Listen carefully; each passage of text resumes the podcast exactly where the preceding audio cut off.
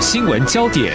焦点时事探索，两岸互动交流，请听中央广播电台新闻部制作的《两岸 ING》。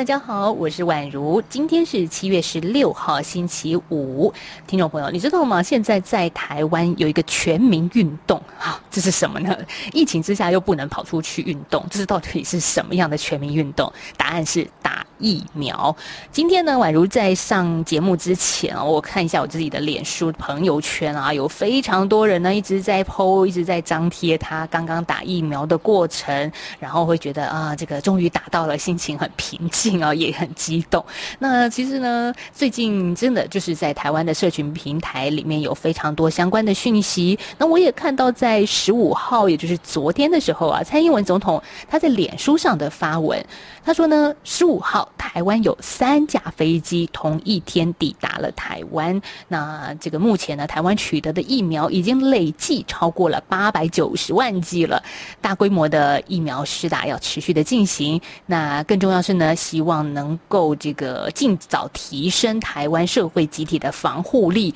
所以蔡总统也呼吁说：“哎，还没有做意愿登记的朋友，要赶快去登记啊！”那今天呢，十六号一早啊，宛如又看到这个有一个新闻报道，就是那，欧盟啊今天公布了斯洛伐克将要捐赠一万剂的 COVID-19 的疫苗给台湾。那根据中央社的报道呢，是因为斯洛伐克感念台湾曾经在疫情期间捐赠了七十。万片的口罩，好，这个是另外一个让人觉得很暖心的一个新闻。今天一开始告告诉大家，那不过呢，说到疫苗这件事情，我们其实今天的节目也想透过中央社驻上海的记者沈鹏达跟大家来聊聊最近台湾的台积电还有红海永林基金会顺利买到了 BNT 疫苗。当然，我们必须说啊，台湾其实一直强调我们买的疫苗是原厂制造、原厂标签跟。直送台湾，好是这样子的一个大原则之下的一个采购，但是大陆的舆论、大陆的媒体或者是官方又是怎么说的呢？台湾的媒体记者，我们怎么样从自己的视角来看待这样的事情？所以接下来我要岳阳连线到上海，请大家这个很熟悉的中央社记者彭达来跟大家做连线喽。彭达你好。晚上好，听众朋友，大家好。好，彭达，我看到你在这个礼拜其实也贴出了一些这跟 BNT 疫苗相关的新闻啊，当中有一条，那我我觉得这怎么说呢？有有一点神秘。中国的媒体哈有一些不一样的一个论述跟表达。哎，彭达，你看到了些什么呢？是的，其实在中国对于台湾还有对于啊台湾买疫苗这件事情哦，呃，主流媒体他们报道主轴。可能并不会这么聚焦在台湾买 BNT 疫苗上的一些程序或者是困难等等，更多会聚焦在呃台湾拒绝中国提供的呃中国制的疫苗，因为中国之前呃已经说过很多次，说他们愿意提供，比如像科兴啊、像国药这样的疫苗给台湾，但我们我们知道，就台湾政府呃呃并没有接受这样的一个提议哦。那中国因为现在台湾。呃，在取得疫苗上也比较困难，所以看到，嗯，中国的主流媒体会呃很聚焦在渲染这一点，那说台湾拒绝了这一点，呃，拒绝了这些疫苗，那在疫苗采购上啊又不尽力。等等的原因，造成台湾现在疫苗施打率比较低。彭达，我想插一下话，中国一直说，就是前一阵子一直说要捐赠台湾他们自制的疫苗，可是你知道吗？这几个星期我也看到很多的国家都会说到中国制的疫苗，其实，在。抵抗病毒上面出了一些小小问题，哈，我用很保守的话来说，因为我也没有科学根据，是看媒体的转述，所以难道中国民众自己不觉得，哎，真的吗？好像有一点问题，我应该也要担心一下自制疫苗的一个防护力跟效率。嗯，这方面其实，在市面上可能比较少听到民众民众谈这个问题哦。对，因为现在中国大多数的民众，呃，可能很很高比例都已经接种了疫苗。那我们知道，在中国现在还没有开放呃施打外国制的疫苗，所以民众主要打的都是国内的疫苗。那大家因为由于现在中国的疫情相对稳定，所以我觉得并不会有人太公然的去质疑这些疫苗的效力上的问题。但当然，宛如提到这个问题，就是关于中国疫苗的呃抗体的有效率。是不是比较低的？的确，呃，外部有一些研究是发现他们可能比 B N T 来的更低等等的。那最近也有一个消息，就是因为我们知道在中国 B N T 的疫苗是由复兴来代理的。那复兴在之前的一个股东说明会的时候说，他们的疫苗现在呃基本上已经通过中国官方的一个呃审核了，就接下来有可能在中国呃有机会试打。那呃。中国大陆财经媒体财新，他们又引述了一个消息人士说，未来这样的一个 B N T 疫苗有可能会在中国作为一种补充剂，就是说，你可能在施打了中国疫苗以外，再让你施打呃这个抗体产生率更高的 B N T 疫苗，是有这样一个说法出现，但目前还没有得到官方的证实，所以具体的状况。还不是很清楚，嗯，是这样的。好，如果是说 B N T 疫苗的话呢，我们也很期待啦，最快九月底之后可以送到台湾。那如果这样说哈，我刚刚岔题了。那中国内部怎么样来讨论 B N T 疫苗这件事呢？我看你的报道，媒体在十一、十二号各有不一样的一种说法。嗯，对的。呃，这个 B N T 疫苗的签约，就像宛如刚才讲的，一直都是。这个谈判过程就好像国家机密一样，非常的秘密的进行。那外界很想去探测，但是似乎都不太知道具体谈的状况怎么样，或者说呃症结点在什么地方。呃，在十一号的时候，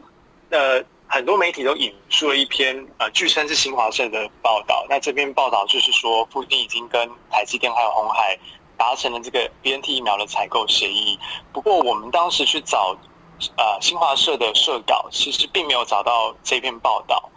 对。但这个消息出来之后，当然，当然大家也就呃开始都去探测是到到底是不是真的等等的。那后来在当天的晚上，就是中国官方还有复兴就都有承认这件事情，说在九号已经分跟台积电、还有红海、还有永宁基金会，另外一间是呃玉立医药。有签署了一个协议，这个玉立医药是他们能够，他们有低温的这样的仓储可以运送疫苗的一间医药公司，跟那这几方的公司来签订的这样的协议，那要提供他们疫苗来作为台湾的施打所用。对，那我们在呃去看当时十一号这个据十一号上午据称是新华社的报道，还有到了深夜他们才发出正式的报道，里面这些内容是大同小异的。那其中。呃，可能比较显著或是比较值得注意的一个差别是在于，后来发出了这篇正式的报道里面，啊，没有再去强调说复兴是唯一的洽购方，就是在上午的，呃，那篇啊没有发出来的报道，不知道到底是怎么回事的这篇报道里面是有强调这句话。那之前在中国官方包括国台办的一些论述里面，也会一直去强调说复兴是台湾获得呃疫苗的一个唯一洽购方哦。嗯，对。那我们再看回台湾，我们我们政府的说法，政府啊就有强调说，这次的疫苗采购是啊完全符合原厂制造、原厂标签、直送台湾的这样的一个共识跟期待，而且这是一个多方的签订哦。对，所以啊，具体这个签约的过程还有讨论的内容到底是是怎么样，其实现在我们可能还是没有办法一个有一个很清楚的图像。对，但可以确定的是，这批疫苗。啊，就像政府说的，它可能是从德国原厂制造，啊，标签直接直接运送来台湾的。现在可以确定的事实是这样，是，所以其实也看得出来，台湾这个礼拜的报道而言，我们的一个立场跟说法是很谨守我们台湾的角色跟定位了。嗯，但是说实在的啦，B N T 疫苗跟德国采购这件事情，陆续所看到的一些新闻资料或当事人的说法是说，其实台湾不是没有能力采购，也不是很晚去采购，其实我们一年前就已经跟德国 B N T 做预购了。所以，嗯，什么时候送？送来，这有时候真的不是操之在台湾我们自己的部分哦，所以很多的舆论或者是台湾的在野党会一直抨击说，我们政府怎么效率这么慢这么差？那说实在的，有些事情好，就像嗯彭达说的，这个里面有很多错综复杂的因素啊，好。接下来我们这个聊完疫苗之后，来看看在这个星期有一个苏州的酒店倒塌事件。我想这个事情非常非常的重要，因为这关系到人命哦。我觉得，呃，像大陆的媒体彭达，是不是这个礼拜其实也有很多很多的关注是在这个酒店的搜救工作当中呢？嗯，对的，这个酒店倒塌还是吸引蛮多呃舆论的注意哦，因为。类似的事情其实已经不是第一次发生。嗯，呃，不知道大家还记不记得，在去年疫情比较严重的时候，当时在福建的泉州也有一间呃防疫旅馆，呃，也是发生了倒塌事件，当时也有十多人死亡。其实，呃，这个状况是很类似的。而且事发原因也是很雷同的。我们先来讲苏州这样的一个状况。苏州这间酒店是在呃苏州的吴江区一间叫做四季开元酒店。这间酒店它是在二零二零年才开业，但其实这栋建筑它已经是二三十年的老建筑了。之前呃也曾经做过好几间酒店，就是不断的。换老板换名字，呃，但是这间建建筑基本上是非常老的一间建筑了。那就有呃大陆媒体去访问到之前曾经管理过这间呃之前的酒店的呃一些呃经理人，他就有提到说，这栋饭店它是由一个主楼还有辅楼，就是辅助的辅楼所拼接而成的。但因为这个主楼的它的楼龄比较老。那它的地基其实会不断的下陷，在这样的状况下，你把两栋楼拼接在一起是会有安全上的疑虑。那他也有提到，在二零一八年的时候，看到这两栋楼之间的连接墙体实际上是已经出现了裂缝。那这次的事件呢，就是在十二十二日的下午，呃，这个四季开元酒店的府楼突然间发生了倒塌，那有二十三个人被埋在里面。经过两天的救援之后，是有十七人死亡。对，那中国官方现在也非常重视这件事情，就是国务院呃也挂牌要来督导这件事情。那大家知道，在中国大陆这个地方，当你有一件类似的事情发生之后，可能接下来全国对于类似的事情都会有一个大排检，所以。接下来也有可能各地都会开始更注重这样的一个问题。可是，如果你说之前去年也曾经发生过酒店的倒塌，这防疫酒店啊，那又是因为装修改造，我们初步调查这一次也是疑疑似有一些拆改性的问题，大陆。他们在做内部修整的时候，难道没有有一些什么审核审查的程序吗？因为这个负重量，我想应该专业科学这个专家们是可以算得出来，他可不可以这样装修，这都是应该可以去做事前的检验的。嗯，对对，的确是这样的，所以这可能在基层政府的呃督导上是没有做得很好，的确会出现这样的一些问题。嗯，对啊，所以你看，我们这次也很遗憾，在江苏这个酒店的倒塌，结果有十七人的遇难哦。嗯，我们今天在节目现场连线的是中央社驻上海的记者沈鹏达。那鹏达呢，在这个时候先跟我们聊到这儿，等一下广告之后，我们再回来来谈下一个话题，也就是我们今天要着重的一个重点。滴滴出行，我想很多大陆朋友很熟悉。而这条新闻，台湾的媒体又怎么样来看呢？我们等会儿请彭达继续来跟大家聊。中港台听友大集合，央广两岸 ING 和港式大排档节目联手大放送，此刻正在进行听友空中来点名活动。即日起，只要张开耳朵，动动手指，就有机会轻松拿大奖。活动闯关办法，听好了哟。首先，开启活动网页 triple w 的 r t i 的 o r g 的 t w，或者上网搜寻“听友空中来点名”。再来，点开音档仔细听。继续填答问卷后，许愿送出。噔噔。最后没事不要外出，乖乖在家等待中奖通知。这回我们准备了实用的精美奖品给您，包括旗舰品牌耳机、光触媒空气净化器、阿里山冠军咖啡耳挂包、台湾复古 T 恤与台湾设计师独创口罩组，一共二十一个奖项。两岸 ING 节目将抽出奖项得主，并同步在央广脸书及官网公布。每个人的活动参与次数不限，但中奖机会仅限一次。最后的最后，别忘了乖乖在家等待咱们的中奖通知哟。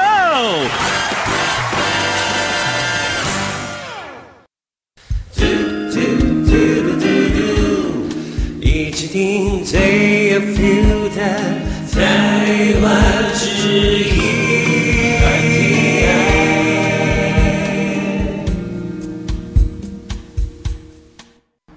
在您所听到的是两岸 ING 节目，我是宛如。在今天的节目现场，我们连线到的是驻上海的中央社记者沈鹏达。好，鹏达，这个滴滴出行，我想你们在大陆驻点的人哦，应该是很熟悉，是不是？大家如果去大陆，我们如果是一般台湾人，好了，我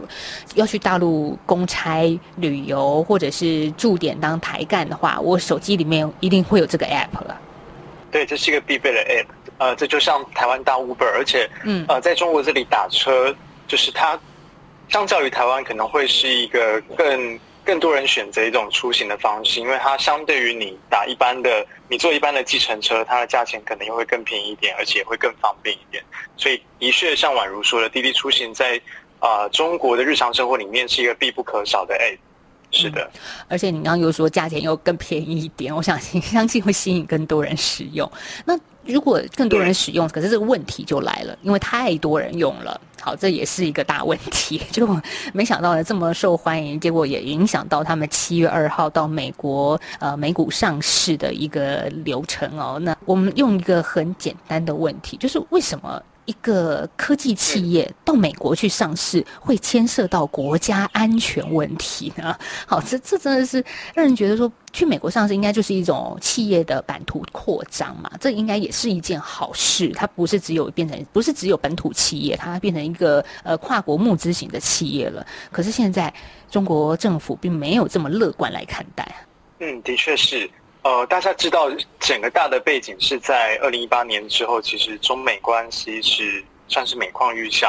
就双边的不信任关系是越来越强烈。那刚才所提到，为什么一个科技企业去美国上市会变成一个国安问题呢？这其中就跟数据安全有很大的关系。嗯，因为刚才提到滴滴，它在中国的用户是非常多的，几乎人人的手机里面都会有滴滴。那你这些数据，这些呃，你打车的过程，它就会变成滴滴它在后台收集的一个大数据。对，那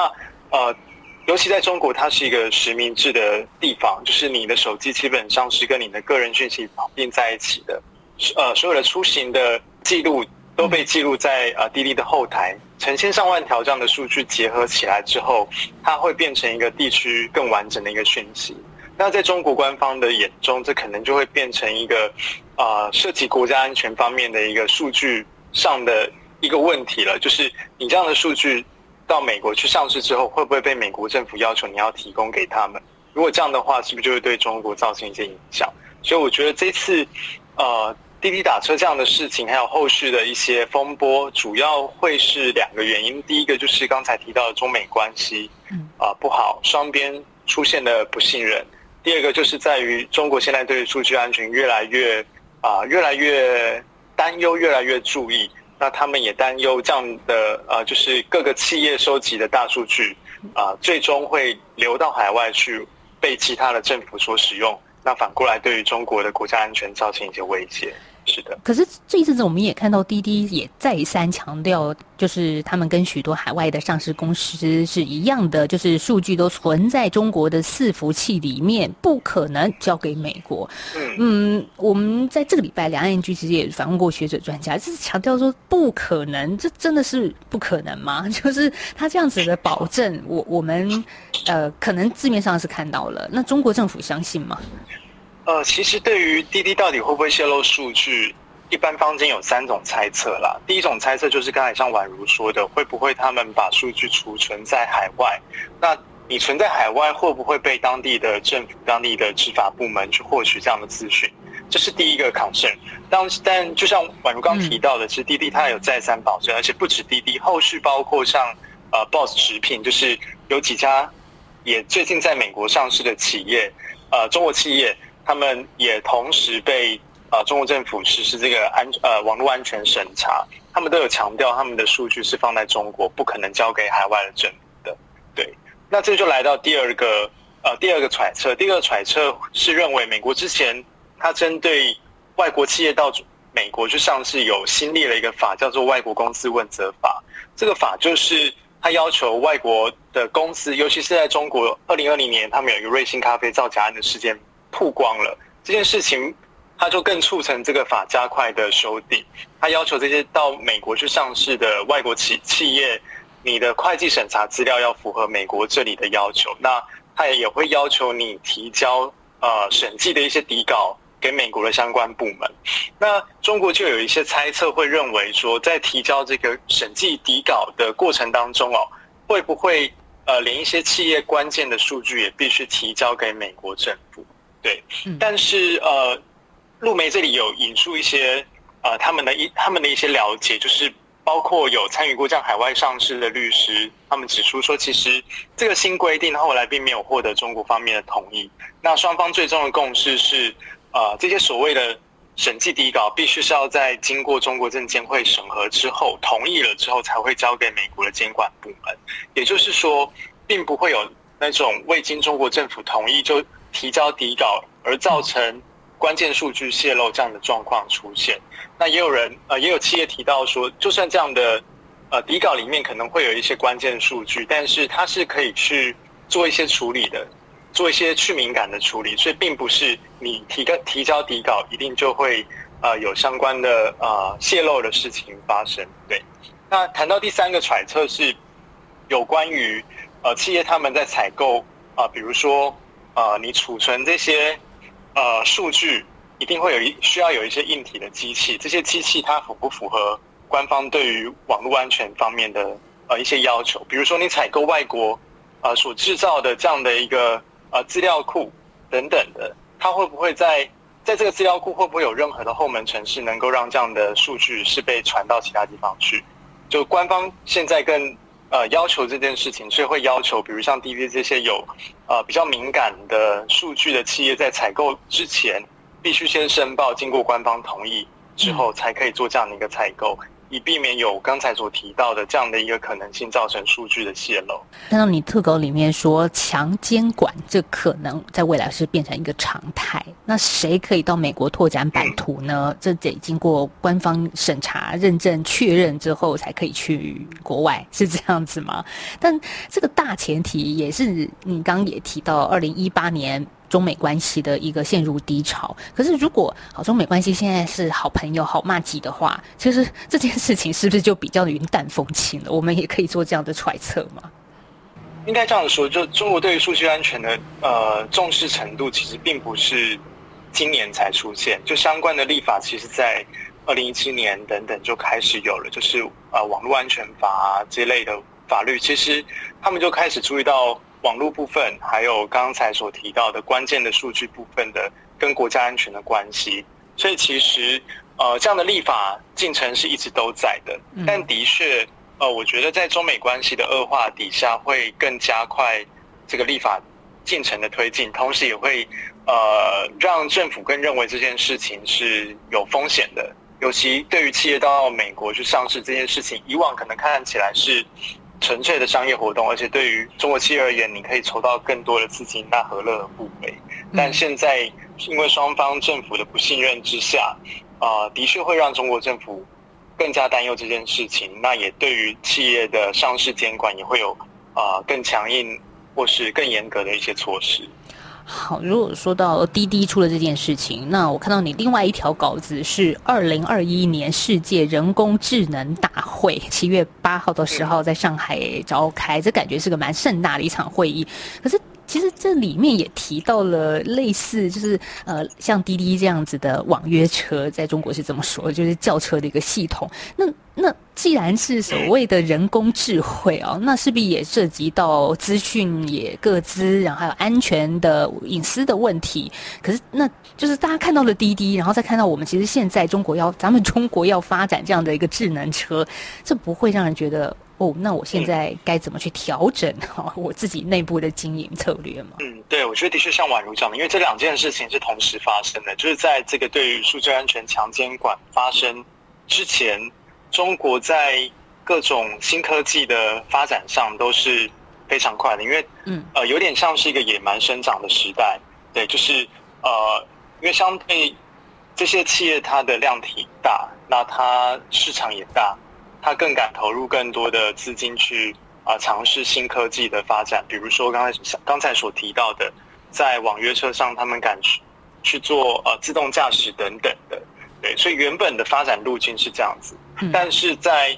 呃最近，尤其是今年这几个月，看到数据安全的监管变强了，所以同时，呃，我想这些企业接下来也会去调整他们对于数据安全方面的一些监管的问题，甚至是跟政府呃沟通上的问题哦。就其实，在呃七月十号，就是在滴滴这件事情发生之后。中国政府他们有在公布了一个网络安全审查办法的修订草案，嗯，里面就直接明定说，呃，如果你呃一个企业你的用户各资呃用户是超过一百万以上的，那你这样的企业要到国外去上市的话，你就必须先申报审查。所以他已经很明确的定出来，当你收集的数据量大到一个程度的时候，啊，你要去海外上市的话，你必须要经过政府这里的。呃，核定审定才可以，所以呃，我觉得这就证实我们刚才所提到的，未来对于这些企业，尤其是涉及，比如说像是呃电讯啊、交通啊等等比较敏感的呃数据方面的企业，接下来如果要到尤其美国上市的话，我想。对他们而言，这条路是会越来越艰难。好，其实因为今天时间的关系，我们跟彭达就聊到这儿。但是我觉得有一则报道，听众朋友或许可以上网去搜一下。彭达在昨天发布的一个讯息，就是中国在新媒体的整顿啊，像连科普的媒体回形针，还有大象工会，在最近许多个网络平台上的账号都被封锁。彭达最后剩一点点时间，我想你可以。简单讲一下，他们两个为什么会被审查？嗯，这两个媒体呃，他们会有今天这样的遭遇，其实跟中国这阵子呃，对于新媒体呃一些网友对于新媒体的一些呃意见是有关系的。他们会认为一些媒体发布的内容就是有入华，就是侮辱中国这样的一些呃呃一些质疑。比如说呃，刚才所听到回形针他们曾经发布一个科普的呃影片，主要是在谈中国的。肉蛋奶市场的发展可能会跟巴西热带雨林这里被破坏的这样的一个现象是有关联的。那这样的内容就引起中国的网友不满，说那为什么不说欧美国家他们这样的市场发展也会有影响？为什么只说中国等等的？那后续就呃开始有人去肉搜这些媒体，对，那后来就发现他们有一些呃他们之前的员工可能现在在美国军方的一些单位里面工作，那进一步去质疑说他们是不是受到。呃，外国势力的一些扶持或者是金援，才做出这样的一些内容。对，所以我觉得，嗯，这还是回到我们刚才所提到，现在中美关系不好，还有整整个中国舆论对于外界是非常的警惕的，会有这样的一个呃这样的一个现象。对，那也进一步造成大家对于这些媒体的不信任，甚至是。呃，自我审查还有举报的风潮这样子，嗯，这看起来就是个科普的新闻，可是被无限上纲肉搜，然后导致了民族主义的高涨。天哪，这好可怕！对媒体来说，真的，特别是大陆的自媒体来说，真的蛮难经营的。我想，嗯，大家也都知道，但真的要给他们多一点关注，多一点鼓励了。我们在今天节目访问到的中央社记者沈鹏达，谢谢鹏达来自上海跟我们所做的连线，谢谢。谢谢宛如，谢谢。大家好，我是于中仁医师。高龄年长者如果感染 COVID-19，较易产生严重并发症或死亡。为了保护家中长辈，请符合接种顺序的长者尽快接种疫苗。如果最近身体有状况或慢性病情不稳定，请在身体状况较稳定后再安排接种。也请多观察长辈接种后是否有不适反应。如果症状持续或两日内没有好转，请尽快就医。有政府，请安心。以上广告由行政院与机关署提供。阳光就是阳光，成了我的翅膀。阳光就是阳光，人民自由飞翔。阳光就是阳光，世界在我肩膀。阳光是你，是我生命的翅膀。好，今天节目最最最最后呢，想提醒大家，我们两岸 ING 跟港式大排档的合办年度活动，明天七月十七号是最后一天了。如果听众朋友你还没有参与的话，赶快把握最后的机会喽。好，我是宛如，祝大家有个愉快的周末，我们下礼拜再聊喽，拜拜。